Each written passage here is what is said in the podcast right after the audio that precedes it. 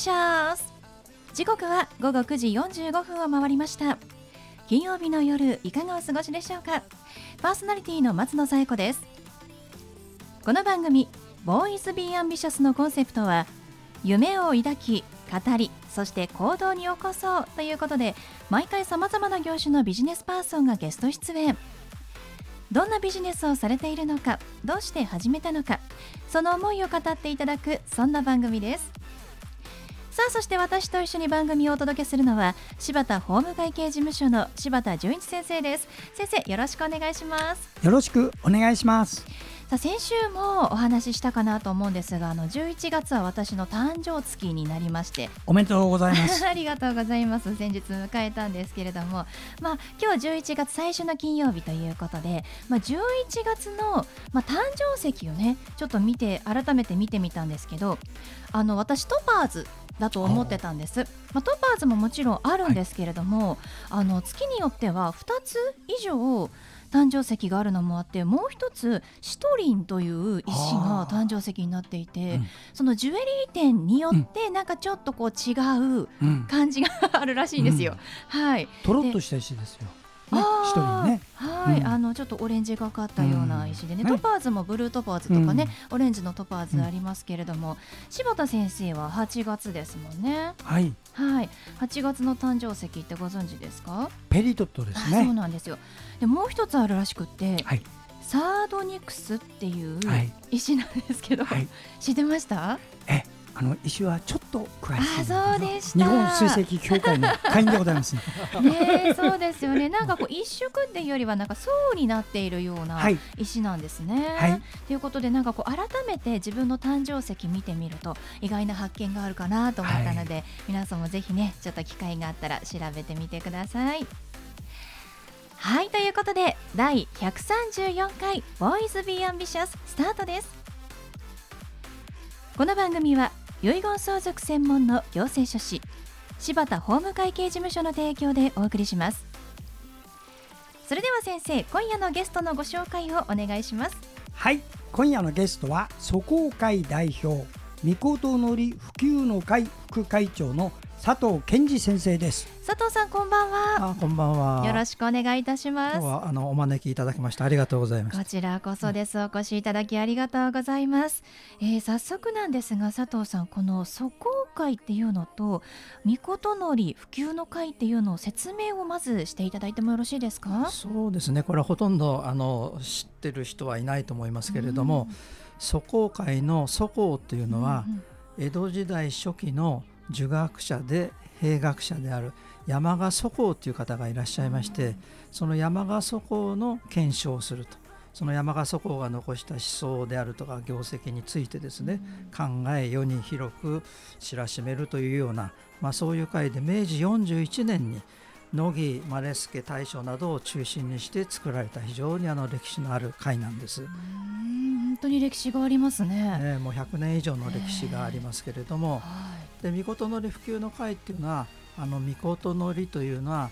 天皇あるいはさ神様のお言葉ということなんですけれども、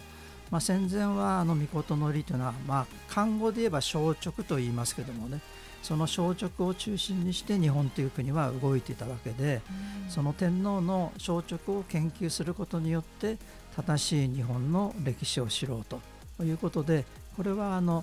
平成7年に祖公会の幹部の方々が中心になって作られたものなんですね。ですからまああの祖公会と御事のり普及の会っていうのは、まあ、兄弟会で、まあ、共通したテーマは何かってこう言われると、国体っていうですねその国体って言葉自体も今はなかなか理解されなくなってますけれども、まあ一言で言えば国体研究の会であるということです。うん、国体確かにあの今ね国体って言われるとあの体育大会かなって思っちゃうんですけど字で言うとどういうふうな字を書くんですか？っていうのはあの同じです。あの国民体育大会の国体と同じで、うん、ただし国体っていうこれはあの二次の熟語ですからね。国民体育大会はまあいわば略語ですけれども、国のか、体ですよね。国の形。でこの国体っていう言葉がなぜ重要かっていうとあの日本とはいかなる国であるかっていうことがいわば国体という概念の中に全部収められてましてね。一番あの今から遡って一番近いところにある重要なあの場面っていうのはあの昭和20年8月15日のですね天皇陛下の玉音放送、まあ、終戦の証書と言いますけどねその中に国体を誤字しえてって言葉があるんですよ。はい、つまり我が国がなぜあのポツダム宣言受諾したかというとそれは国体があの誤字される守られるということを連合国軍が認めたからそれであればもうこれ以上多くの被害者を出さないためにあの、まあ、降伏しようというですね、うん、そこに国体という言葉が使われてまだ生きてたんですね、はい、ところが戦後 GHQ によって占領されてですね国体という言葉は使ってはいけないっていうそういう言葉になってしまって戦後教育からはこの国体という言葉が消えてしまいましてね。あのほとんど戦後に教育を受けた人たちは知らないと。しかし戦前においては、まあ、最もある意味じゃ重要で国体を守るか守らないかということでポツダム宣言を受諾するかしないかということを、まあ、最高戦争指導者たちは議論してその結果、まあ、国体を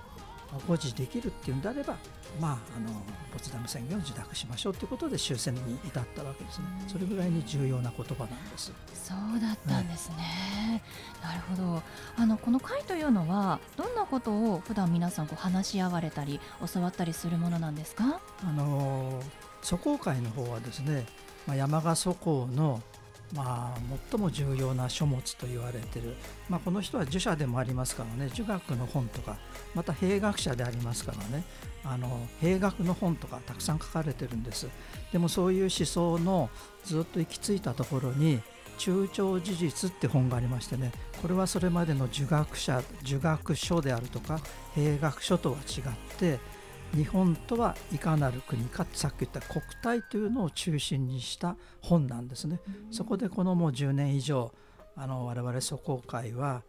明治神宮さんをお借りしてあのずっと勉強会を月1回やってるんですけどね。そこで続けているのはその中長事実の購読会、まあ、中長事実を皆さんと一緒に読んでそしてその後、まあ失業等などしながらですね日本という国がどういう国であるかということを勉強しようと、まあ、いう形で勉強しております。じゃあこう日本のまあ歴史だったりとか、まあ、思想考え方っていうのをもう教わっているということなんですかね。まあ、そういうことですね。で、みことのり普及の会は、まあ、それとは違って、まあ、みことのりの研究会ですからね、えー、歴代ずっとあの天皇陛下はお言葉を発せられて、はい、でそれは戦前の場合は天皇という国の中心におられたわけでで政治的な力もお持ちでしたんでね、まあ、それによって国は動いたわけですよね。うん、その消直を研究することによって正しい日本の歴史を勉強しようという、まあ、そんなことでずっとあのこれはあのもう平成7年からですからね、はい、二十数年そういう勉強会を続けております。そうなんですね。柴田先生は、はい、はい、こちらの会のことはもうご存知でしたか、祖公会、はい、ことのり普及の会について。はい、10年以上前から。それであるね、あのー、はい、大学の名誉教授の方が。お前ここへ来い勉強しろって言われてそれで行かれてそれでやりました先生どんなこうお考えをお持ちなんですか、はい、ものすごくね真面目な会で、うんうん、今ねはっきり言ってテレビの番組ってねあれ何やったか井戸端会議よ。井戸端会議をね。なんかすげえことやってる持ってるだけ。とそこから来たらね全然違うって分かる。で中には日本っていうすごい国だとはそこがね真面目なとこもあるしおふざけもあるしいろんなのがバラエティに富んである国だっていうのが分かりました。自由ですね選ぶのはその方にぴったり合ったところを選ぶということで、本気で真面目にやるんだったら、そこを会のようなトップのところもあるし、まあ、井戸端会議を好きな人はテレビで、ね、いろいろ雑学と勉強となんかミックスしたような。大体ね料理番組で大体締められるとそういうので満足する人もいるわけですからどれでもいいと思うんですよみんな好きなのやれば。確かにね、まあ、それぞれね日本の歴史の捉え方とかも違いますのでね、はい、まあ、本当にある情報として、うん、まあ、一度でもね知る機会として足を運んでみるっていうのもいいかもしれないですね。うん、それ一つね、私も体験します、あのこれから中国がとかあの北朝鮮がってなってもねそこを会で17年勉強するの。びくともしないね精神が。あなるほど。本当にしない、ね、動揺しません自分たちがどういう国でどうやるべきかって分かってるからね、それを持ってない人はこれから大変だね。今年したらノイローになる人が出るかもしれない。心構えをしておきましょう。では佐藤さんに最後お聞きしますが、はいはい、佐藤さんの夢は何ですか？あ夢はですね、今あの勉強してますね。この国体っていう言葉ですね。これがあの戦前のように戦前はね国体の本義っていう文部省が作った国体に関する教科書もあったぐらいで、みんな国体を学んでたんですよ。だから国体といえばあ日本のもう本当に天照大神以来のねそういう国の在り方だって分かったわけですけどもそういうことが分かるような国にしたいと。国体って言った時にみんな日本人だったらね。あ分かったと。国体が一番大事だよね。日本を守らなきゃいけない。じゃあ何を守るのかって言ったら国体を守るんだこの一言で一番大事なことがねすっと日本人全員に伝わるようなそういう国になればいいなと思ってます。うそうですね。改めて日本という国について考えるきっかけになりますね、はい、ありがとうございます。ということで本日のゲストは佐公会代表御事のり普及の会副会長の佐藤健二さんでした。佐藤さんありがとうございました。どうもありがとうございました。ありがとうございました、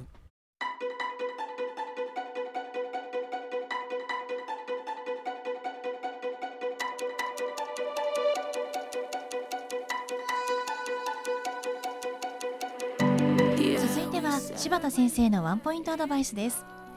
では先生今日はどんなお話をしてくださるんでしょうか？はいこんばんは。遺言相続専門の行政書士の柴田です、えー、この仕事を32年やっておりまして、えー、今日はですね遺言書を作る時の注意すべき点。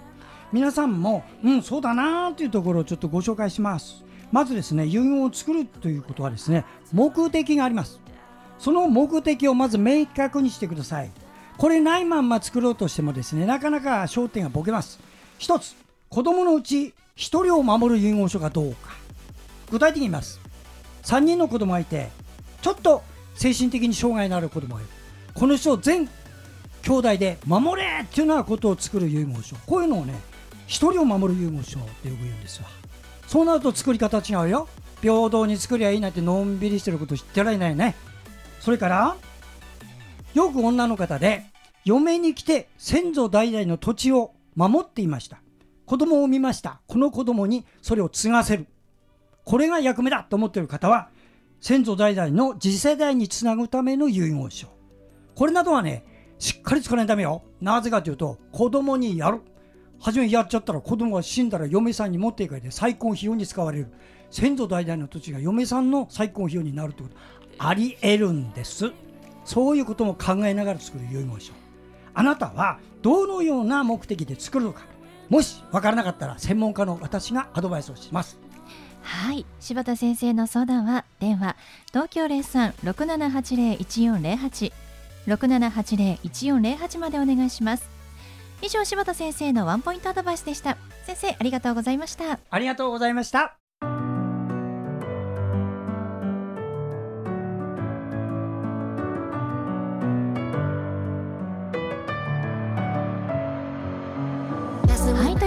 お送りしてきました「ボーイズ・ビー・アンビシャス」いかがでしたでしょうか？